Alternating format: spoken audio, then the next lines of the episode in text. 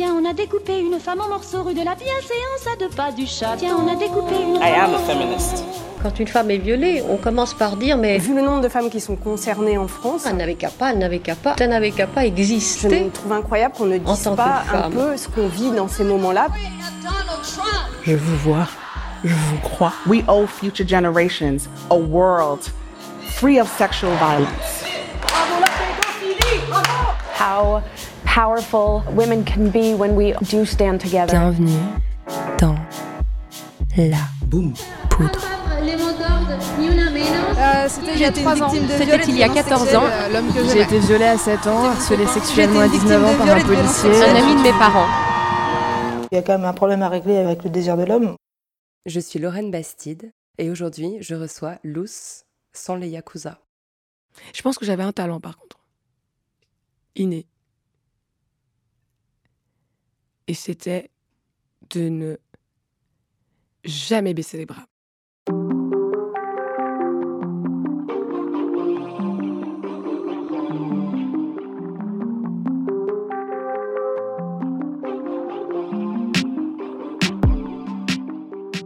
a tous les clés de mon appartement. Quand j'entre, ils me suivent calmement. C'est pas très original, hein, je sais, mais je m'interroge souvent sur le destin. Surtout quand j'ai face à moi une personne qui brille très fort. Quelqu'un qui, indéniablement, a tout pour être là, à cet endroit, sous les spotlights, sous les hurrahs. Est-ce que c'était son chemin tout tracé? Quelque chose qui vibrait en elle dès les premières secondes de son existence? Est-ce que ce sont les aléas de la vie qui l'ont rendue plus déterminée, plus travailleuse, plus créative, plus inconsciente que les autres? Est-ce qu'on est ou est-ce qu'on devient? Ces questions m'ont taraudé pendant tout mon entretien avec la lumineuse Luce. Vous n'y trouverez aucune réponse à cette question brûlante. Plutôt quelque chose qui oscille entre les deux. Un dilemme insoluble. Et c'est très bien comme ça. Avec Luce, on a parlé de survie, de solitude et de talent.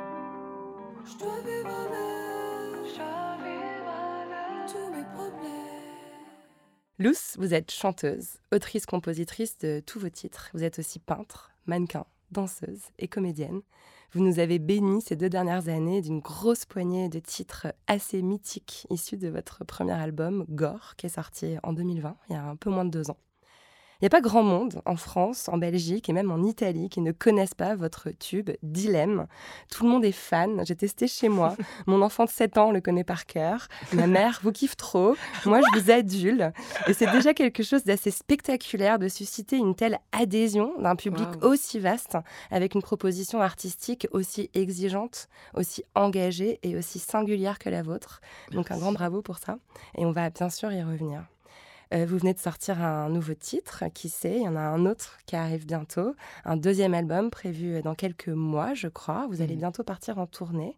Mais quand même, je vous accueille un peu au calme, un peu hors promo, parce qu'il y a eu euh, un vrai tourbillon autour de vous euh, après la, la sortie de Gore. Donc je suis contente de vous attraper dans ce moment où vous êtes euh, un peu entre, entre deux projets. Ouais. D'ailleurs, on va commencer par ça, si vous voulez bien. On est en juin 2022. Allez, on se tutoie, on, On y se va. tutoie. Cool. Donc, tu as sorti cet album il y a deux ans. Ouais. Et en fait, tu l'as écrit il y a cinq ans. Ouais. Euh, comment tu regardes euh, cette, euh, ces années qui viennent de s'écouler avec le recul Qu'est-ce qui s'est passé pour toi, en fait? Ouh, ce qui s'est passé pour moi, ma vie a complètement changé. Je l'ai pas.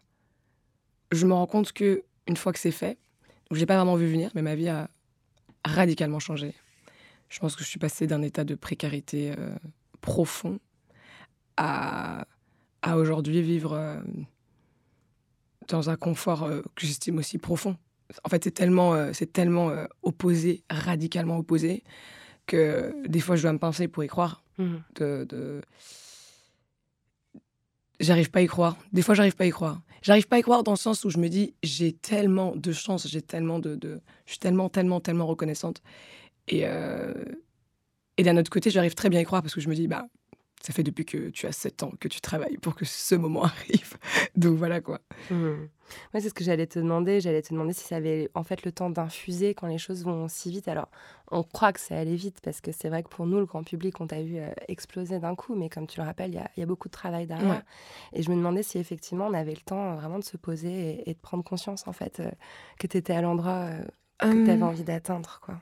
bah, en fait, on peut toujours se poser, mais je me souviens très bien les deux, trois moments où j'ai réalisé. La première fois, c'était. J'étais toute seule en Grèce, j'étais partie dix jours vivre ma petite vie de recluse.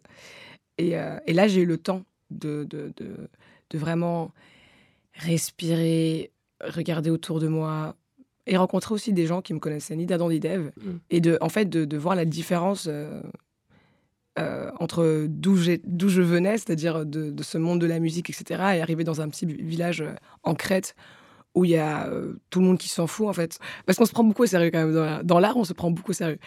Et ce contraste-là m'a fait réaliser, en fait, la chance que j'avais. Non pas que j'étais malheureuse en Crète, j'étais très, très, très heureuse aussi de, de, de ces gens, en fait, qui, qui, qui, qui étaient qui me traitaient, je pense, comme tout le monde et que voilà, je faisais partie d'un petit village et je m'étais bien, bien introduite dans ce village, j'adorais. Mais euh, ce contraste m'a permis vraiment de voir la, la, la, la- la chance que j'avais et de réaliser. Mm. C'est vraiment la première fois que j'ai réalisé. Je me suis dit, waouh, Mm. mais j'ai fait ça, j'ai fait ça, j'ai fait ça, j'ai réalisé mes rêves. Et, euh, et chaque jour, j'essayais un peu de me dire, tu vis tes rêves en fait. Tu dois pas souffrir, tu dois pas. euh, Parce que tous les jours, c'est le chemin du combattant, on porte sa croix, et c'est Mm. très très très dur parfois. Mais euh, j'essaie tous les jours de me rappeler un tout petit peu. Je me dis juste cette petite phrase, tu vis ton rêve. C'était ça ton rêve et tu le vis, donc c'est déjà. C'est déjà une incroyable bénédiction, quoi. Un peu de gratitude. Et puis Voilà. c'est important de rappeler que parfois, effectivement, il faut laisser retomber les choses pour pouvoir voir, en fait. euh, À fond. Que quand, quand on vit dedans, on se Mm. rend pas compte. Ouais. Je me souviens les premières promotions euh, que j'ai fait, j'allais j'enchaînais des jours et des jours et des jours et des jours de promotion, de d'interviews, de vidéos, de plateaux télé, de chorégraphie, de répétitions. de- Et en fait, tu ne te rends compte de rien. Tu agis comme un robot parce que parce que c'est ton taf en fait. Du jour au lendemain, tu passes de ta passion à ton travail. Et ça, c'est toujours, je pense, le, le, le shift que tous les artistes qui vivent de leur art vivent, Mm. qui est euh, tu veux vivre de ton art, mais tu tu t'attends pas à ce que du jour au lendemain, c'est vraiment du jour au lendemain, parce qu'il suffit qu'en fait que quelqu'un fasse un planning en fait. C'est aussi simple que ça. Tu dois faire des interviews, on fait un planning et ta vie a changé. Mm. Et c'est fini. Mm. Et tu peux te dissocier facilement, en fait, et, et sortir un peu de ton corps. Aussi un et peu, faire ouais. les choses un peu, Ouais. un peu mécaniquement. Ouais. quoi. Ça aide aussi. C'est pas toujours négatif ce côté mécanique, ouais, clairement. Des fois, il faut, euh, faut, faut y aller un peu mécaniquement aussi. C'est un mécanisme de survie, la dissociation, on le sait bien. hein. À fond, Mm. à fond. Je me demandais aussi si tu trouvais qu'il y avait une évolution euh, par rapport à tes débuts. Je sais que au moment où Gore est sorti, tu parlais souvent euh, euh, de la difficulté que tu as eue à être vraiment comprise dans ton art, dans le milieu de la musique, qui est un milieu très masculin, très blanc en. France. Enfin, il y a eu des, des trucs assez marrants où on te comparait toujours à Yana Kamura, alors que vous Ouais. avez juste Rien à voir. à voir, que ce soit musicalement, artistiquement. Mais bon, vous étiez les deux femmes noires qui avaient percé en France, donc forcément, tout le monde vous comparait. Tu as beaucoup parlé de, de, voilà, de, de ce décalage qu'il pouvait y avoir en fait entre ce que tu proposais et ce qu'on te répondait. Est-ce Ouais. que tu trouves que depuis deux ans, euh, les choses ont, ont changé, un peu évolué? La bonne nouvelle, c'est que oui. Pas, pas autant que j'aimerais, mais je vois la différence en fait. Je pense que euh, certains événements, dont euh, je pense euh, la plus grande, j'estime une des plus grandes révolutions des afrodescendants depuis l'histoire de l'humanité, c'est-à-dire que grâce à Internet, on a pu tous se synchroniser, peu importe d'où on venait, que ce soit en Chine, qu'on soit au Nigeria, qu'on soit aux États-Unis, qu'on soit en Belgique ou en France. Le mouvement Black Lives Matter, qu'on soit pour ou contre le mouvement, parce qu'il y a- plein d'idées, il y, a des- noirs qui sont pour et des noirs qui sont contre euh, euh, le concept, donc l'idéologie derrière ce mouvement-là. Peu importe ce qu'on peut en penser, c'était quand même une synchronisation énorme euh, de toutes les communautés noires, afrodescendantes, afro-américaines, africaines, dans le monde entier, en même temps, sur une période de un mois. On a eu tellement de discussions qui sont ouvertes. Et depuis que les discussions se sont ouvertes, certaines personnes aussi ont eu, comment dire, l'esprit ouvert en fait. Ils ont reçu ce, cadeau d'avoir un esprit un peu plus ouvert, c'est de sortir de leur ignorance. Et moi, je l'ai senti personnellement. C'est-à-dire que sur le moment même, c'était très très très compliqué. Moi, personnellement, c'était encore, euh, je pense, euh, euh, encore plus différent parce que j'étais euh, activiste et donc du coup, ben, tu as les menaces de mort. Il y a beaucoup de choses qui viennent teinter ton sentiment, euh, ton, ton sentiment premier qui est je veux me battre pour ma communauté, je veux me battre pour euh, l'humanité aussi, parce que ma communauté, ce sont des humains, donc je me bats pour l'humanité, je me bats pour quelque chose de bien plus grand, l'égalité, etc., etc. Et en fait, tout ça se fait teinter par des menaces de mort, des- enfin, c'est horrible. Euh, Ouais, menaces de mort, en menaces de viol, euh, menaces de waouh. T'as pris des risques, c'est-à-dire que, enfin, pour rappeler le contexte, on est en juin 2020, euh, Ouais. au moment de l'assassinat de George Floyd euh, par des policiers américains, il y a toutes ces manifs qui sont montées, et toi, t'as été, euh, t'as un peu lancé la manif en Belgique, en fait, si, si c'est Oui. bien ça. Ouais. Et euh, Avec plusieurs associations qui ont eu, bien évidemment, en même temps que, que moi, le, le, le- le même envie de faire l'appel. Ouais. On était plusieurs associations, ouais. Et ça a été violent, évidemment. Ah oui, ça a été violent, oui. Mm. C'était violent, justement, comme ce qu'on disait, à cause des raisons de, de, de, de ce qu'on disait, en fait, avant que l'interview commence. Le fait qu'en fait, on ne puisse pas s'exprimer avec toutes les nuances que comporte ce genre de grosses discussions. Ouais. Et c'est dur parce que quand on s'exprime à une telle masse, il y avait tellement, tellement, tellement de gens, tu dois être sharp. Tu, tu, tu n'as pas, on va dire, le luxe de pouvoir expliquer tout ce que tu penses dans le détail. Tu dois être, euh, comment dire, oui, sharp. Ce que je retiens de là, de tout ça, pour l'humanité, donc euh, pas à mon échelle, parce que voir les choses à son échelle quand il s'agit d'un projet, je pense, euh, aussi grand que l'égalité, ce serait réduire la cause à, à l'individu, alors que l'égalité concerne tout le monde. Et, et en fait, euh, je me rends compte que certaines personnes se sont vraiment ouvertes au sujet, en fait.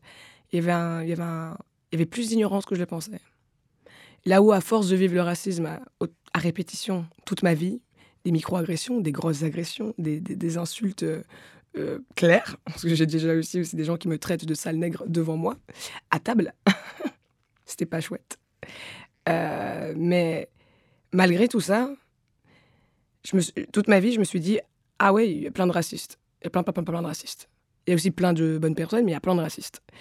Et en fait, il y avait beaucoup d'ignorance aussi. Il y a beaucoup, beaucoup, beaucoup de gens qui, qui ne savent juste pas. Et le fait qu'il y ait eu cette révolution mondiale en même temps et que tout le monde s'est mis dedans, ben en fait, euh, ça, ça a permis de- d'apporter de la connaissance à, à beaucoup.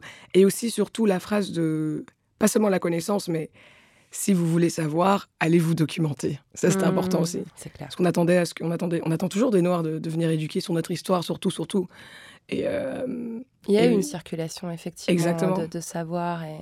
Mais, mais les artistes euh, comme toi et comme d'autres ont aussi joué un rôle hyper important parce que avec un, quand on touche un grand public, on peut aussi euh, faire circuler. Même tes Absolument. chansons sont des, euh, Ouais. sont des outils. Enfin, une chanson comme solo, euh, c'est ça que je disais dans l'introduction, je trouve ça dingue parce que tes chansons, elles sont très engagées. Il y a des messages politiques qui sont vraiment forts. Et, et de savoir que ça va être dans les oreilles euh, de ma mère, euh, qui est une autre génération, peut-être moins sensibilisée à ça, Mhm. euh, comme de mon gosse, bah, c'est évident que tu fais bouger les, les représentations comme ça. Merci, ça fait plaisir. Non, mais c'est vrai. Euh, alors, tu sais, dans la poudre, on revient toujours un peu en arrière. Donc, euh, on, Mhm. va, on va revenir sur ton parcours. Euh, toi, tu as passé au moins une partie de ton enfance, parce que tu as une enfance quand même qui a beaucoup Bougé. beaucoup bougé, au Congo. Oui. C'était comment de grandir là-bas? C'était génial, vu que je suis restée de mes 0 à mes 4 ans. C'était génial parce que tu as toute l'innocence de, de- de ta jeunesse, l'innocence, la naïveté, et tu découvres tout. J'adorais la nature, j'arrêtais pas de, de- jouer dans le jardin. En fait, on a, on a beaucoup de vidéos quand on était petit, donc euh, on nous a filmés. Donc euh, je, je- vois très très bien la maison, je, vois, je connais très très bien en fait. J'ai comment dire, les images sont très claires, dues aux vidéos, je pense qu'on regarde depuis toujours en plus, donc ça fait. Donc elles sont vraiment. Euh, c'est resté dans, vraiment dans ma mémoire. Et euh, non, j'ai passé vraiment un, moment. des moments doux, quoi. C'est le problème, c'est quand je suis arrivée en Belgique. Mais euh, quand j'avais 4 ans. Mais, mais euh, en tout cas, de mes 0 à 4 ans, je vivais vraiment ma meilleure vie, quoi. Une sorte de paradis perdu, un peu la façon dont tu le décris. À fond. Mm. À fond, j'étais. euh, J'étais si heureuse, en fait. C'est les moments les plus heureux de ma vie, je pense. De toute façon, quand on est petit, euh, soit on est content, soit on est fâché, quoi. Et j'étais très contente tout le temps. En même temps, tu dis souvent ça, toi, même adulte, on a l'impression, et moi, je me reconnais vachement là-dedans, euh, que en fait, tu dis souvent que t'as que deux modes, quoi. Genre, soit l'enthousiasme Ouais. le plus profond, soit la dépression Ouais, absolument.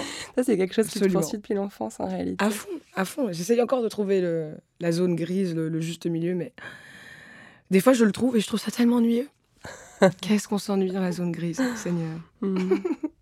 Mais justement, quand tu regardais un peu ton, ton parcours, euh, il y, a, y a vraiment tellement d'éléments qui peuvent paraître euh, antinomiques en fait dans ton parcours. On va trouver euh, effectivement ce domaine paradisiaque de ton enfance que tu décris parfois, où c'était vraiment la verdure, la nature, la paix, Ouais. tes parents hyper engagés Ouais. dans des causes humanitaires, hyper Ouais. intellectuelles. De l'autre côté, il y a la guerre, il y a la répression politique, il y a, il y a le sang, il y, a, il y a le Rwanda. Enfin, voilà, on sait ce qui s'est passé au Rwanda. Euh, Il y, a, il y a la Belgique, Ouais. Et il y a l'Afrique, il y a la famille, il y a la séparation, il y a le latin, il y a les Ouais. mangas. Ouais. En fait, c'est- marrant, je trouve, cette multiplicité des identités. Ouais. Elle, elle te poursuit depuis toujours. Et je me demande si c'est pas aussi un peu le secret euh, de l'assurance que tu as aujourd'hui. Je sais pas si tu vois le, le lien euh, que je fais entre les deux, mais comme si tu avais un peu fait le tour très tôt, en fait. Mes amis me disent ça aussi. Je pense que j'ai fait le tour très tôt, c'est sûr. Et, euh, et je pense que c'est ce qui me donne aussi la force de, de vivre euh, dans l'industrie dans laquelle je suis aujourd'hui, où on est face à tellement de, de- tellement de, de- d'obstacles, de dilemmes, de, de- d'ultimatums. On est face à beaucoup de, de choses qui se situent dans la dualité de la vie. Mhm. Et ce que je trouve intéressant, c'est que ces ambitions, tu les as eues très très tôt. Ouais. Euh, L'art est rentré dans ta vie quand tu avais 7 ans, tu commençais déjà à écrire, à dessiner, à peindre. Est-ce que tu sais euh, comment t'expliques en fait que, que cette envie d'être artiste soit venue si tôt dans ta vie Alors que tes deux parents étaient médecins, donc c'est quand même quelque chose Absolument. d'assez différent? Mes parents étaient médecins, mais je pense aussi qu'ils étaient artistes et ils ne le savent juste pas. Mais euh, elle arrivait, je pense, parce que j'ai pas pu m'exprimer. Parce que je sais que mon besoin d'art, c'était mon besoin d'expression d'abord. J'ai eu besoin d'abord de m'exprimer. Et j'ai essayé de, de, de trouver le, le- le vecteur, en fait, le, le, le- le tuyau, la façon la plus simple, en fait, pour pouvoir m'exprimer. Et à l'époque, la musique m'est venue comme une illumination. Mais d'abord l'écriture, et puis la musique. T'avais Dès que j'ai pu des- écrire. T'avais des petits carnets, c'est ça? Ouais, j'en ai encore beaucoup. T'écris encore? Ouais, je pense que j'ai une partie de la bibliothèque qui n'est que mes journaux intimes. Vraiment. 4-5 étagères de journaux intimes, de carnets, de carnets de musique, de carnets de compos, de. que des carnets. Ouais. Hmm. Et pourquoi la musique Alors que t'avais une capacité à t'exprimer dans d'autres euh, arts comme l'écriture ou le dessin C'est plus rapide. Et, et on communique. À partir du moment où est-ce qu'on fait du son, on communique. Là où, par exemple, une peinture, il faudrait que je la déplace. Ou que, en tout cas à l'époque, quand j'avais 7 ans, si je dessinais, ben je devais. Et je me souviens très bien, je dessinais un dessin, puis j'allais montrer à ma mère, montrer à mon père, montrer à ma sœur, montrer à mes amis. Alors que chanter, tu chantes, on t'entend dans la maison. Et t'as dit ce que t'avais à dire. Ah, et je me suis dit, c'est super, j'adore la musique. Est-ce qu'on t'entend en fait? C'est beaucoup plus rapide comme euh, façon de se connecter. Et, euh, et je pense que derrière ce sentiment d'expression, j'avais ce besoin d'urgence. J'avais besoin de m'exprimer maintenant. Et, euh, et je pense que c'est pour ça que la musique est venue. Et je pense que c'était aussi une façon de traduire les traumas qui n'étaient pas clairs dans ma vie. C'est-à-dire les séparations avec euh, d'abord ma mère, puis mon père. Parce que quand ma maman, elle a quitté le, le- Rwanda en 1900, en- en- pardon, le Congo en 1998, euh, et qu'elle a dû euh, immigrer en Belgique, bah, moi, j'ai plus vu ma maman jusque quand j'avais 4 ans. Donc, quand je arrivée et que j'avais 4 ans, je ne me souvenais plus du tout de qui était ma mère. Euh, elle nous appelait tout, je me souviens, elle nous appelait, mais j'avais pas du tout identifié que c'était ma mère qui nous parlait, en fait. Je parce que je n'identifiais pas non plus le concept de mère. Donc, euh, j'ai dé- découvert un peu ma maman à 4 ans, à sa plus grande tristesse, parce que ma mère, en fait, pendant que moi, je ne sais pas qui est cette personne, elle, elle ne faisait que nous attendre et rêvait de ce regroupement familial, elle, elle n'en pouvait plus, en fait. Et donc, euh, tu, tu arrives et tu vois quelqu'un qui t'aime énormément et tu n'as pas une seule idée de c'est quoi le concept d'une mère. Et en fait, euh, et en fait, pour survivre, il faut que ton père continue à travailler au Congo. Donc en fait, il, il vous amène à l'aéroport, vous arrivez en Belgique, vous avez jamais été en Belgique, et lui, il reste là-bas. Et j'étais familière qu'au concept de père. Et du jour au lendemain, j'ai eu, j'ai- plus de père, mais j'ai une mère que je ne connais pas. Et je pense que c'était une façon de traduire ça. Avec ma mère, euh, ma mère est partie voir un psychologue de l'enfance il y a des années, et puis elle m'a dit, mais voilà pourquoi t'es triste.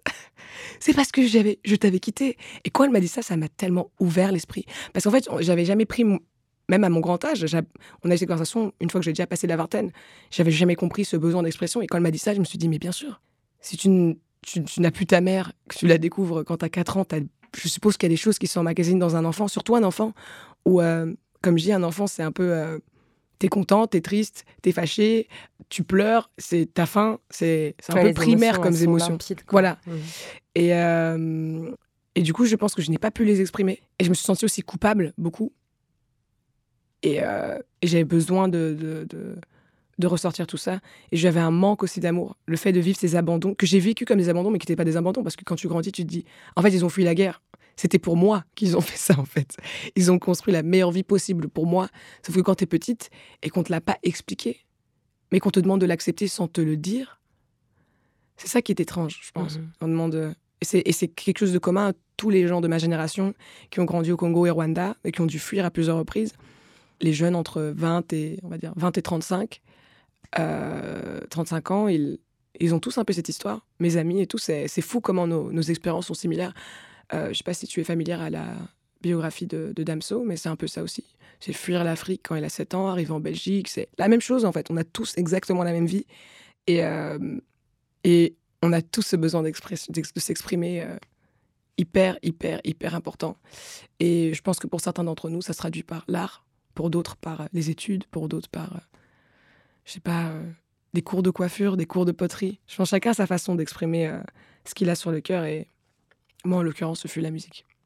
Il y a aussi une solidarité qui en est parce que Damso, il a aussi eu un rôle important dans ta carrière. euh, Il fait partie des personnes qui sont qui t'ont aidé à, à prendre ton envol artistiquement. Absolument. Non, pas artistiquement. C'est vraiment. euh, Non, pardon, ouais, plutôt amicalement. médiatiquement. et, Ouais. oui, bien sûr. Amicalement, c'est c'est- c'est vraiment mon grand ami, quoi. C'est trop beau. Ouais. Mm. Mon grand ami, c'est. Il est très drôle. J'avais envie aussi qu'on parle un peu effectivement de ce que tes, tes parents t'ont transmis. On sent que voilà, ça, il y a eu, Ouais. euh, ils ont eu un rôle quand même hyper important Ah, dans ton si pas le plus important, je pense qu'ils avaient le rôle principal dans ma vie pendant Bien des sûr. années. Et euh, mais pourtant, je perçois quand tu décris un peu euh, ton, ton parcours, euh, qu'il y avait aussi chez eux une forme. Euh, euh, j'ai pas envie d'employer le mauvais mot, mais un peu de rigidité aussi dans, sûr. dans, dans ce que ce que sûr. être une réussite. Bien sûr. On t'a poussé à faire des sciences, à faire du latin. Ouais. Ça a été compliqué euh, pour tes parents de comprendre que non, tu voulais faire euh, de l'art en fait. Absolument, ouais. Euh, Parce que c'est en fait je- c'est leur propre trauma et je pense que c'est ça le ça les cycles qu'il faut essayer de briser en Ouais. l'occurrence en Afrique on a souvent cette, ces conversations là avec les avec les zones jeunes euh, africains et dans la diaspora ou en Afrique parce que je retourne en Afrique tous les six mois euh, au Rwanda ou au Congo on a souvent cette conversation parce qu'on se dit il faut qu'on brise ce cycle infernal parce qu'il y a des cycles infernaux euh, partout dans toutes les cultures en Europe il y a un cycle infernal en Belgique en France et on peut aller encore plus spécifiquement à Marseille, à Paris, à Nantes. Enfin, chaque, chaque culture, chaque région, euh, chaque tribu, chaque population, chaque nation, un peu ces cycles infernaux qu'ils perpétuent. En l'occurrence, je pense dans les domaines comme l'éducation. Et, euh, et en Afrique, par exemple, là où euh, mon père, par exemple, vient du village, du village, village, village, dire pas d'eau, pas d'électricité, village, village. Ce qu'on pense quand on pense au cliché du village africain, il vient de là. Et pour une personne qui vient de ce niveau-là de précarité, euh, il est né pendant la colonisation, pendant les colonies belges au Congo, en 1948. Pour cette personne-là, qui vient de où il vient, et arriver à l'émancipation extrême que c'est d'être... euh, quand il avait 18 ans, il avait une proposition d'aller à Harvard, à Lovanium, qui était l'université euh, de, de- une des universités euh, de Lubumbashi, et, et à Louvain-la-Neuve, ou à Leuven, en Belgique. Il avait ça comme possibilité à la fin de ses études secondaires, parce que il avait une ambition de sortir de la précarité.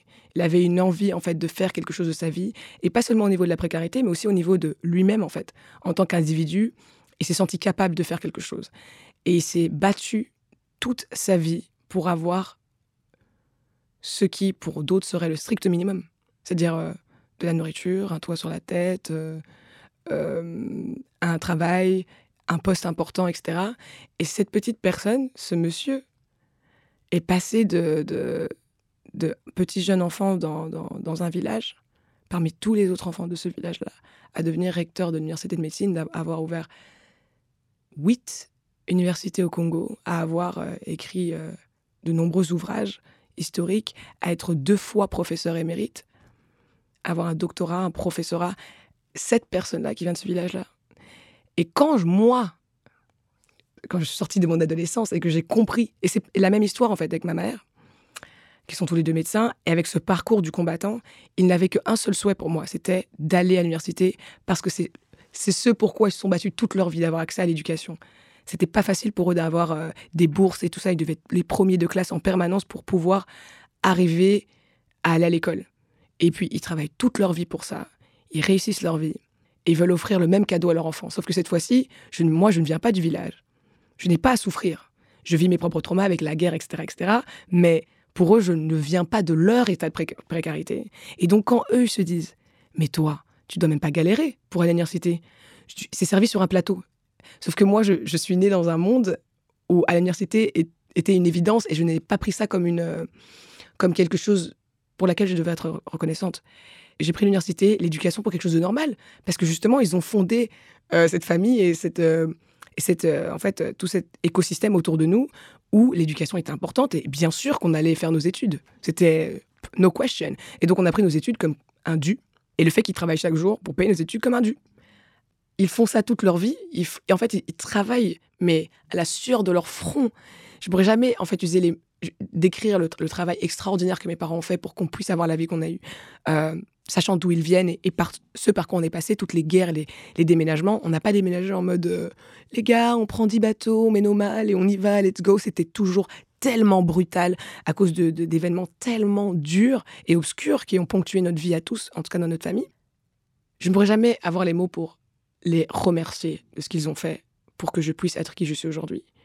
Mais c'est marrant qu'ils n'aient ils aient pris toutes ces années à comprendre que c'est grâce et à cause de eux qu'aujourd'hui je peux me poser des questions sur mais s'il vous plaît aimez-moi allez là là là soutenez-moi etc parce que je n'ai plus les mêmes problèmes que vous. Vous avez réussi à briser ce cycle là moi j'ai d'autres cycles à, br- à briser dans cette loupe euh, que je disais tout à l'heure infernale dans, dans l'éducation etc j'ai d'autres choses à briser dans par exemple la communication avec mes si j'ai des enfants euh, j'ai envie d'adopter plein d'enfants. Je me dis si j'ai des enfants ou même avec mes neveux, mes nièces ou même toute, toute forme de jeunesse que je retourne de moi, j'ai envie d'utiliser des mots très différents des mots qu'on a utilisés avec moi. Pour briser en tout cas ce- le, le tabou de la communication sur le sexe, sur euh, être une femme, sur euh, X et Y choses. Moi, j'ai pas eu ce problème-là dans ma famille parce que par exemple, mon père, euh, il vient d'une tribu où c'était sa mère, la princesse. Elle était portée jusqu'à ses 14 ans. Elle n'a jamais marché par terre jusqu'à ses 14 ans, ma grand-mère. Si, si. Et donc, pour lui, le concept, on, en- rigolait encore euh, à Noël, là, quand j'étais au Rwanda. Et il me dit, oui, moi, le concept de l'émancipation de la femme, quand il a vu tous les mouvements et tout euh, qui se passaient au fur et à mesure de sa vie, il se disait, mais, mais pourquoi il découvre ça maintenant euh? C'est hyper bizarre parce qu'en fait, il vient un peu d'une société matriarcale. Et donc, pour lui, la place de la femme est hyper importante. L'histoire même de ma tribu et du Congo, des royaumes du Congo, commence par l'histoire d'une femme rouège. Et donc, pour lui, tout découle de la femme, bien évidemment. Tu vois et donc, j'étais éduquée là-dedans. Mon, père n'a jamais été sexiste. Je n'ai jamais vu, une, je n'ai jamais vu de sexisme dans ma vie avant d'être un adulte. Parce que même quand j'étais petite et que les gens extérieurs faisaient preuve de, de sexisme envers moi, mon père, donc qui est la figure masculine de la maison, nous avait déjà tellement forgé à comment dire à être des femmes fortes et qu'il n'y avait aucune différence entre moi et mon frère. On a un frère, on est trois filles et un garçon, aucune différence. Ils nous poussaient tous à la- au même degré à l'excellence, à être les meilleurs possibles, à être des, bons- des bons êtres humains. Euh, mon père, à mon anniversaire, il me souhaite euh, de de- d'aider l'humanité. Bonjour Pierre. Zéro pression, hein, zéro pression. Genre, sauve le monde, salut. Voilà, bisous. Mais voilà quoi, tu vois, c'est fou.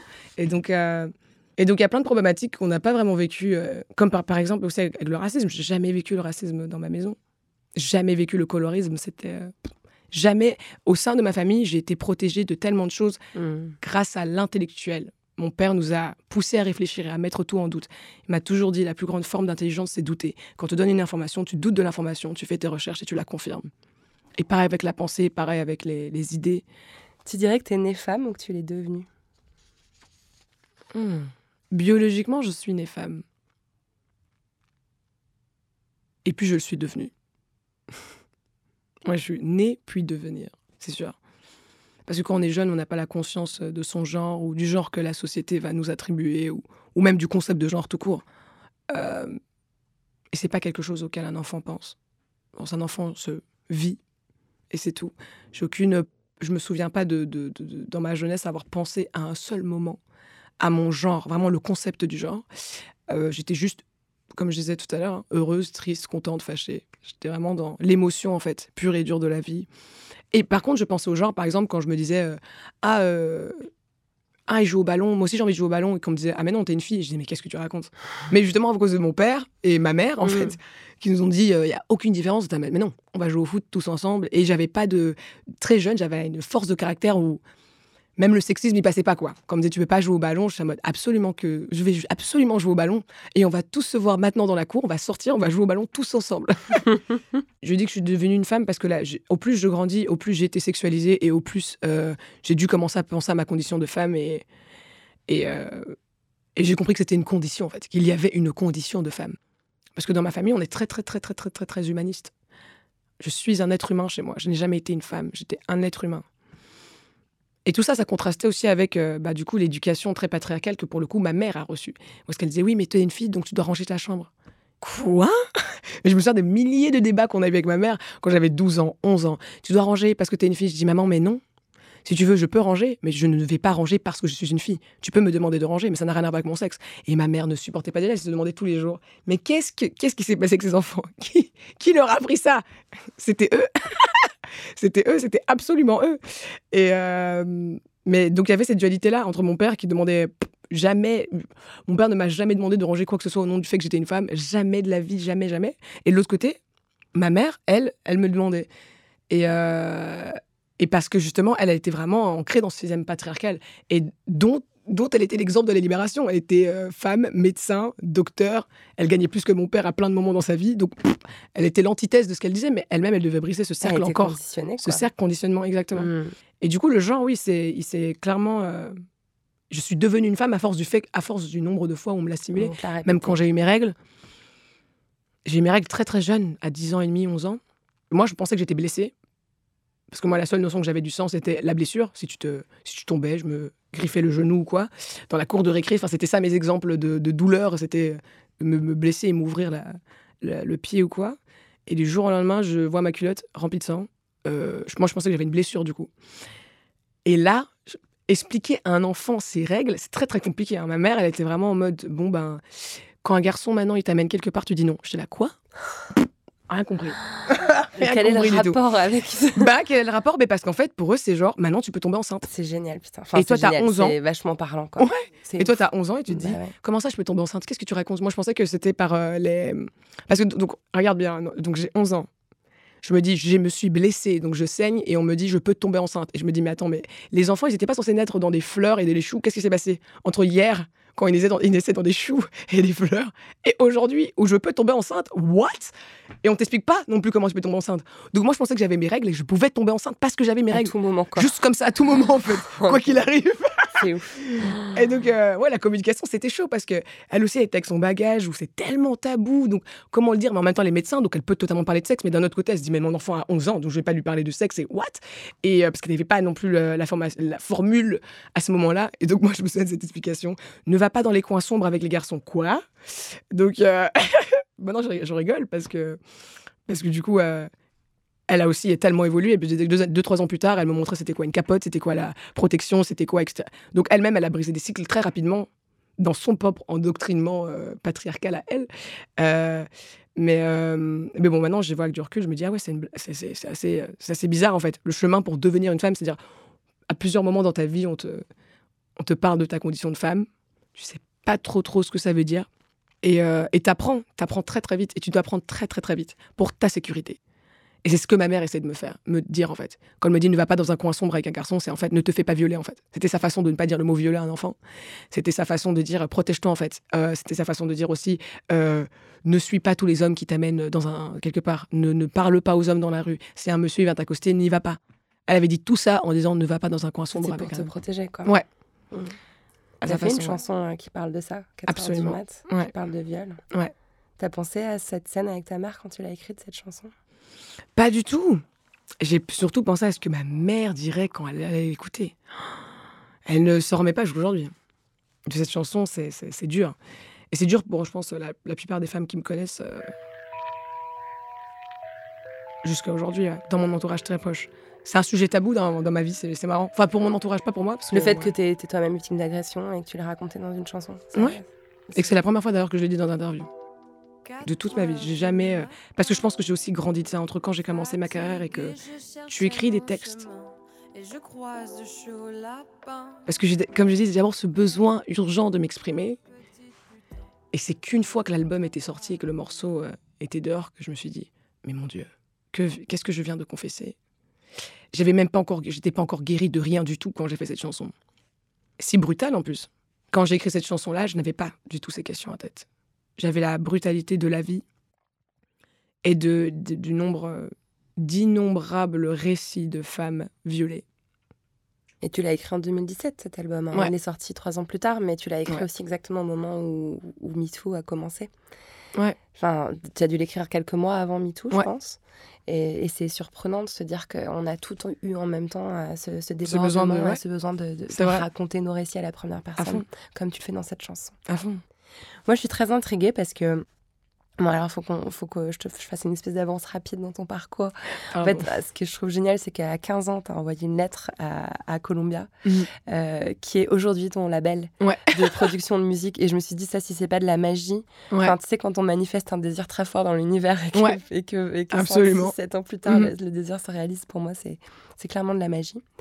Euh, mais tu as eu toute une période entre le moment où tu as été signé euh, et donc euh, quand tu arrives à, à Bruxelles à la fin de ton adolescence, où tu as produit beaucoup de musique. Ouais. Tu as fait des centaines de concerts, il Ouais. y avait des vidéos YouTube qui étaient en ligne, tu avais fait beaucoup de titres, Ouais. tu avais enregistré en studio beaucoup de titres en anglais, si j'ai bien compris. Tous. Et toute cette production, il y a eu 7 EP, il me semble, a disparu des, des réseaux. J'ai caché, c'est sur SoundCloud, mais je les ai cachés. Et euh, à quoi ça ressemblait tout- tout- toute cette Ouh. production musicale que tu as fait pendant cette période-là Je suis super intriguée. Ça ressemblait, euh, c'était de l'expérimentation. Et je pense que je fais, j'expérimente toujours. Euh, mais... Et c'était aussi chaotique à l'image de ma vie. C'était vraiment euh, chaotique. La, la passion à l'état pur. Une chanson hard rock, une chanson reggae, une chanson pop, une chanson hip-hop, une chanson piano-voix. Euh, tantôt, j'essayais d'imiter Barbara, tantôt, j'essayais d'imiter Adele. Tout et n'importe quoi. Toute ma recherche, en fait, pour devenir euh, Gore, mon premier album. Et, euh, et la raison pour laquelle j'ai muté tous ces EP-là, c'est pour, en fait, n'avoir qu'un seul, une seule ligne euh, conductrice, directrice, pardon. C'est pour que quand les gens, je voulais que quand les gens ils écoutent Dilemme, Dilemme c'est un résumé de ces 7 EP, un résumé de toutes les chansons, de toutes les, toutes les années passées. Et je voulais que le discours s'arrête là. Je voulais que les gens prennent cette chanson, écoutent que cette chanson-là. Bon, ça a bien marché, je pense. pour Ça a bien marché. C'était vraiment un bon choix. Et dans cette chanson, tu dis une phrase que je trouve incroyable, en fait. Euh, tu dis Si je pouvais, je vivrais seule, Ouais. loin des gens que j'aime. Ouais. Bon, loin, loin des problèmes, des dilemmes, mais aussi des gens que Ouais, j'aime. loin de mes chaînes et, Et- des gens que j'aime. Et c'est assez fou, en fait, euh, comme, euh, comme proposition. Ouais.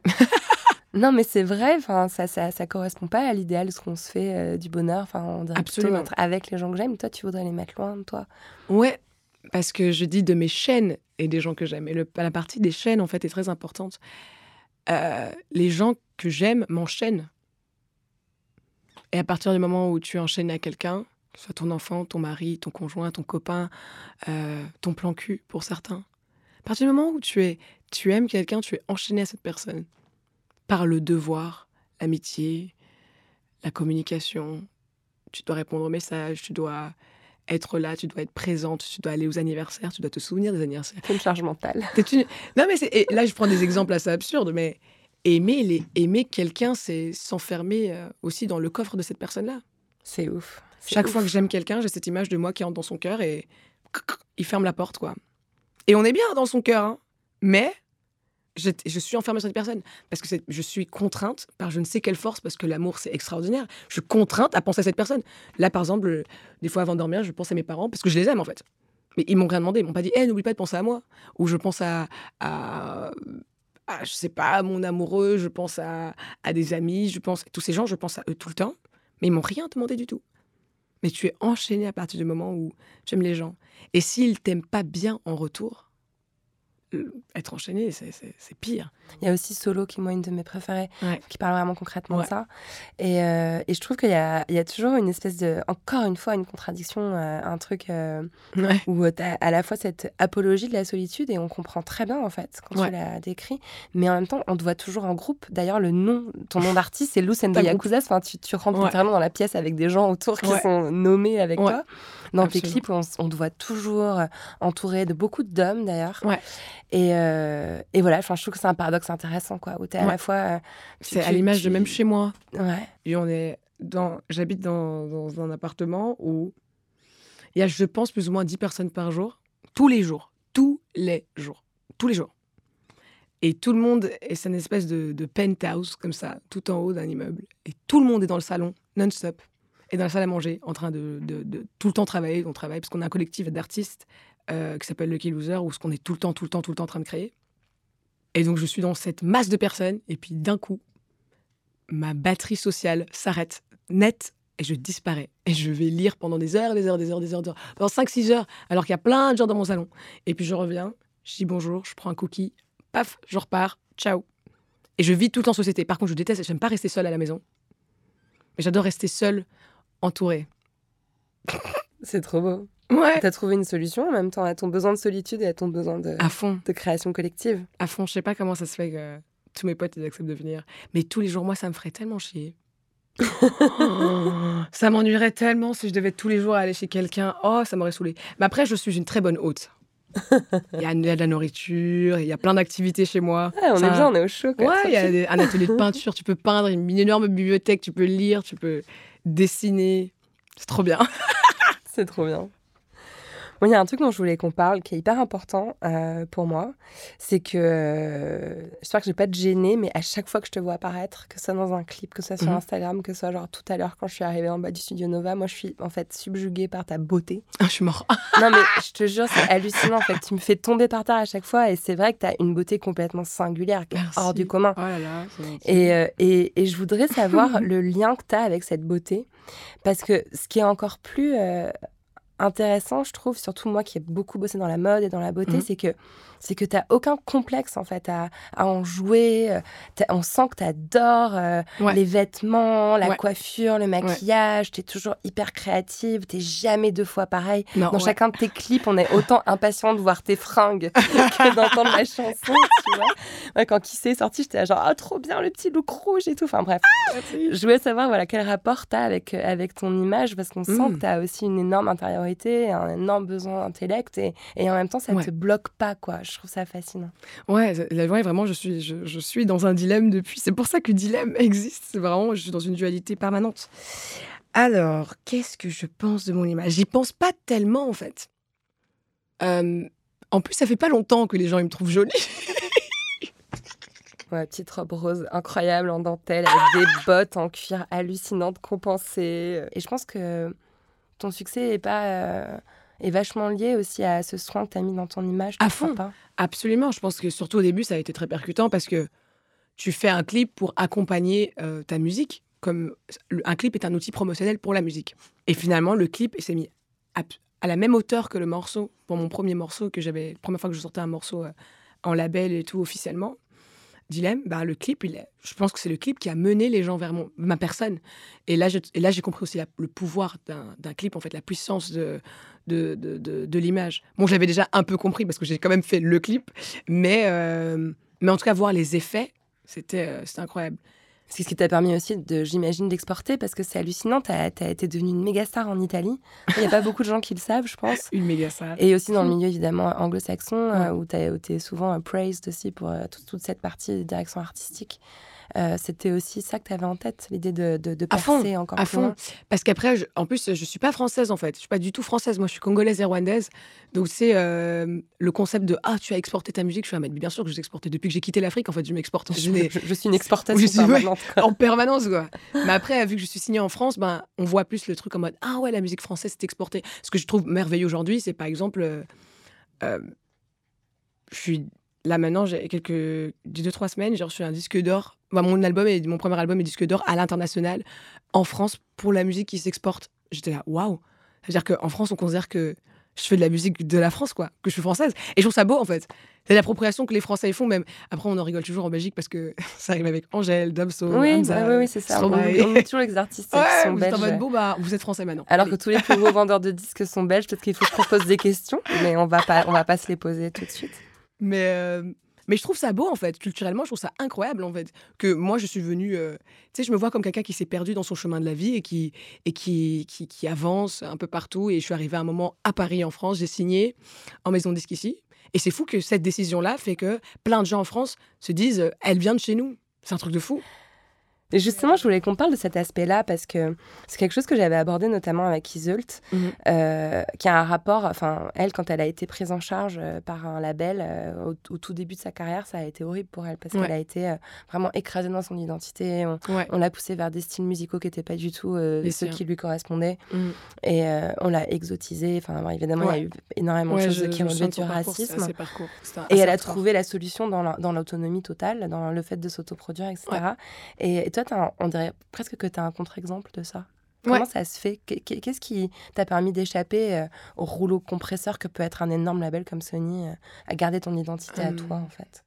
Je pense que d'y être arrivé à l'âge où, je, où je- je suis arrivée après les épreuves que j'avais passées, que- par lesquelles j'étais passée, pardon, oh là là, c'était... euh, je pense que les épreuves comme la rue et tout ça, tu as tout le drame, la tristesse, etc., qui, qui vient avec euh, le fait d'être SDF, ou les précarités menstruelles, enfin, il y avait tellement de problèmes dans ma vie.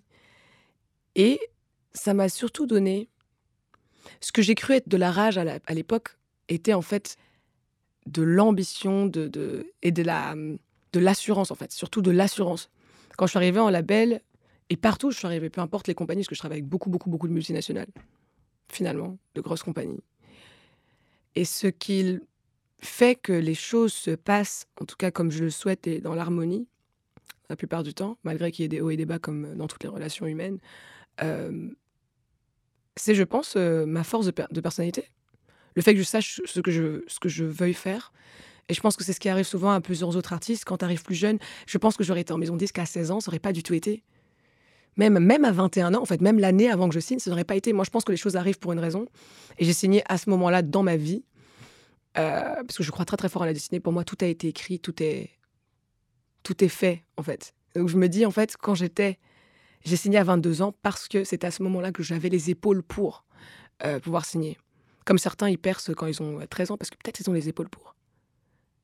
Mais c'est marrant que tu dis ça parce qu'il y a aussi dans ton discours euh, où tu dis aussi très souvent, euh, moi j'avais pas de talent à la base, Ouais. j'ai juste bossé comme une Ouais. tarée. Moi, c'est vrai que je n'ai aucun talent. J'avais pas la bonne voix, j'ai Ouais. travaillé ma voix, j'ai travaillé tout. L'écriture aussi, ça n'avait pas du tout. Parce que j'écrivais quand j'avais 7 ans, mais j'écrivais très mal. c'est on oublie toujours de dire, oui, j'ai commencé à C'est écrire à toujours 7 ans. surprenant de t'entendre dire ça. En fait, j'écrivais enfin. très très mal.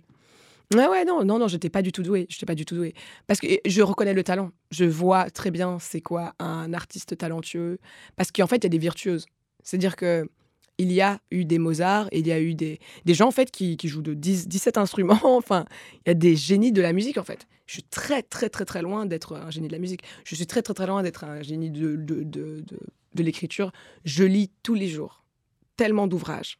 Je suis à des années-lumière des, des, des- des grandes choses que je lis. Mais des années-lumière, c'est sidérant. Mais c'est ce qui est beau, en fait. Je, je, je sais pas comment les virtuoses y font, sachant qu'ils sont des virtuoses. Je me demande, est-ce que quand tu un génie, tu sais que tu un génie? C'est le fait de... de, de, de- Il n'y a, il y a rien du tout. Je suis pas du tout prédisposée à faire euh, ce que je fais aujourd'hui. Pareil pour la peinture. Je peins comme une quiche à la base. Et ça va pas du tout. Hein, ça va pas du tout. Je dessine très, très, très mal aussi. Et puis, et puis c'est le travail acharné qui font qu'on arrive à un certain niveau de technicité d'abord. Mais euh, le talent, euh, waouh, il était vraiment pas inné hein, pour le coup. hein. Il a clairement été acquis, quoi. En tout cas, si on estime que je suis talentueuse, moi je l'estime, mais c'est ça qui est beau à Claire, c'est que ça reste euh, libre interprétation. hein. Et moi je peux chanter maintenant et tout le monde va trouver que j'ai une voix pourrie ou tout le monde va trouver que ma voix est super. Ça dépend de, ça dépend de ce Ouais, qu'on ressent. côté, il y a un alignement en fait qui se fait ou pas. et À fond. Ce que tu déverses dans le monde, à un moment donné, ça rencontre un public À ou, fond. ou pas. Je pense que j'avais un talent par contre. Inné. Et c'était de ne jamais baisser les bras. Hmm. Depuis que je suis petite, je suis entêtée pour mes idées. Je me bats pour mes idées, je me bats pour mes, mes envies, mes passions. Mes, euh, Et puis, une fois que je me suis battue pour, je remets tout en question. Je raligne tout selon ma morale. selon tout ce que j'ai appris philosophiquement, intellectuellement, à chaque fois. Ça, par contre, je prends, je fais beaucoup, beaucoup, beaucoup, beaucoup. Chaque semaine, je me fais un point philosophique et intellectuel avec ma personne où je me dis, est-ce que tu n'es pas en train de laisser justement ton image prendre le dessus Est-ce que tu n'es pas en train de... Parce que tu as énormément d'attention, j'en parlais euh, hier à, mon équipe, je disais, en tant qu'artiste, tu as énormément d'attention qui n'est pas normale. Je me réveille le matin, j'ai 10, 10, 15, 100 messages, une centaine de messages tous les matins de personnes qui veulent juste savoir si ça va. Et, puis ils s'engueulent, mais tu n'as pas, tu n'as pas donné le thé à et tu il fallait, enfin, nanana, et vous avez oublié ses cheveux, vous avez oublié sa perruque, vous avez. En fait, les gens sont extrêmement attentifs à toi. En fait, extrêmement, mais genre euh, extrêmement de façon que, la plupart du temps, c'est pas du tout sain, c'est pas un environnement normal. C'est ma vie, en fait, c'est normal pour moi, mais ce n'est pas sain. Parce que c'est pas normal, en fait, d'avoir autant d'attention. Parce qu'en fait, toute cette attention va partir.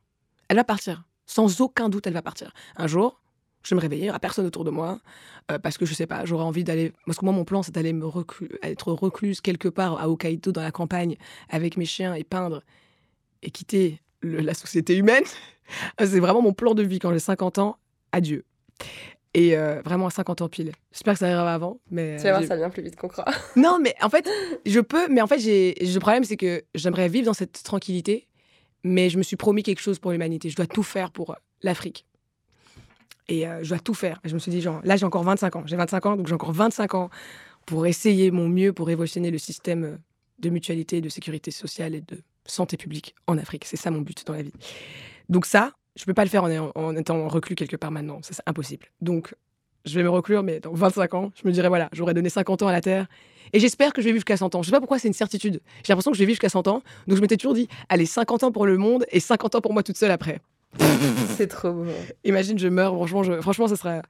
Si Ouais, je meurs et que j'arrive au paradis, je vais dire, really? Tu me l'as va pas dit? C'est évident que tu as le pouvoir de mettre ta volonté dans l'univers. T'imagines Ouais. La volonté tellement forte que tu te dis, je vis jusqu'à mes 100 ans et tu, et tu restes en vie. Je pense que tu as mis le doigt sur un vrai truc quand tu penses que ton vrai talent est là. Enfin, quand on voit Ouais. ton parcours, on voit bien que c'est ta détermination et ton Ouais. assurance qui font, qui font une grande partie. euh, Ouais, ça, j'ai pas lâché l'affaire, ouais, c'est sûr. Ça, c'est clair. Et j'ai pas envie. tu, viens, tu viens de répondre un peu à, à ce qui est la- l'avant-dernière question traditionnelle de ce podcast. Mhm. Est-ce que tu as accès à ta chambre à toi? Accès à ma chambre à moi? Bah, C'est un peu ce que. En fait, tu l'as décrit par deux fois, je crois. Tu l'as décrit quand tu expliquais euh, que quand il y avait plein de monde dans ton salon, tu pouvais aller te mettre dans ta chambre euh, pour lire pendant 5 heures. Ouais. Et tu l'as décrit aussi quand tu t'es projeté à 50 ans à Osaka avec tes chiens euh, dans Ouais. la campagne japonaise. Hokkaido. En fait, t'en rêves. À Hokkaido, pardon. je T'inquiète, suis folle, ça fait depuis que j'ai 7 ans que j'ai ce rêve. mais- Donc c'est très précis. Donc en fait, cette question, ça revient aussi un peu à dire euh, est-ce que tu as l'espace pour toi-même quoi, dans ta vie?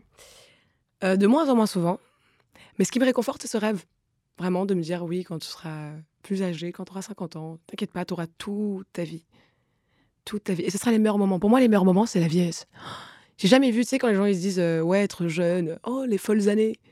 Pas du tout. Ouais, je vois pas du tout ça comme des folles années parce que j'ai trop de travail à faire pour.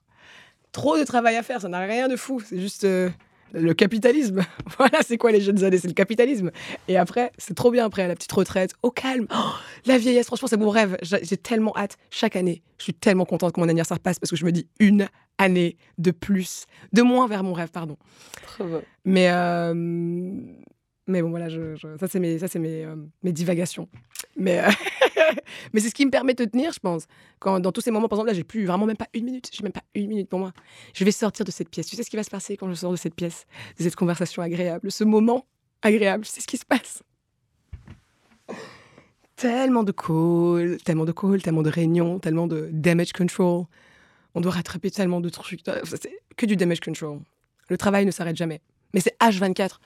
Même quand je dors, maintenant je rêve de mon travail. C'est horrible. Tu rêves de ton planning. Oh oui, de mon planning. Mon subconscient, Mm. c'est, c'est- mon subconscient est venu dans ma, dans ma vie consciente. L'enfer. Alors que c'était trop bien quand j'adore vivre ma, ma vie stressante. Et puis le soir, je rêve de moi qui cours dans un champ de pâquerettes. C'est ça en fait que j'aimais bien. Et là, mon subconscient maintenant, il voit mon, mon Google Agenda. Mais quelle horreur Et donc, euh, j'essaye de. T'as plus de- l'interrupteur, quoi. Voilà. Mais, euh, mais voilà, c'est- les rêves me gardent. Les rêves de. de, de, de, de- j'ai envie de faire ça, mes objectifs et tout. C'est ça qui me garde euh, vivifiée. Et si je te dis la poudre, ça t'évoque quoi? Hmm. La première image qui m'est venue, c'est le sol rouge, l'argile. Parce que je viens de là où la terre est rouge. Et euh, donc la poudre, ça me fait penser à ça. Ça me fait penser à ma main dans le, dans le sable. Et avec le sable qui passe à travers mes doigts. La poudre, ça me fait penser à ça. C'est trop beau. Merci beaucoup. Et toi, ça te fait penser à quoi? Je suis intéressée. Bah, Moi, ça me fait penser aux 100, allez, 120 réponses C'est vrai? différentes. Ma force de poser la question. Ouais, mais Ça a dû influencer ton choix Tu vois, aussi, par non exemple, ce que tu viens de dire, personne ne l'a jamais dit.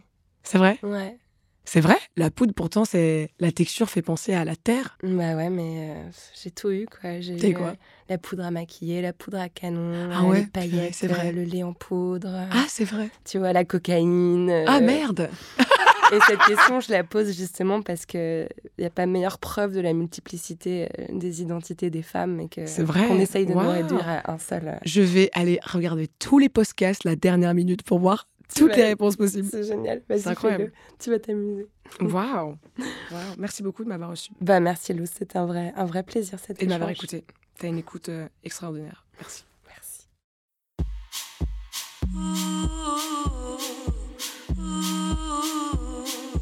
Merci à Luce d'être venue faire parler la poudre avec moi. La poudre est un podcast de Lorraine Bastide, diffusé en exclusivité sur Spotify. À la production, Marie-Laurence Chéry, assistée de Marie Vrobel. À la prise de son, Gabrielle Denogent. Au montage et au mixage, Marion Emery.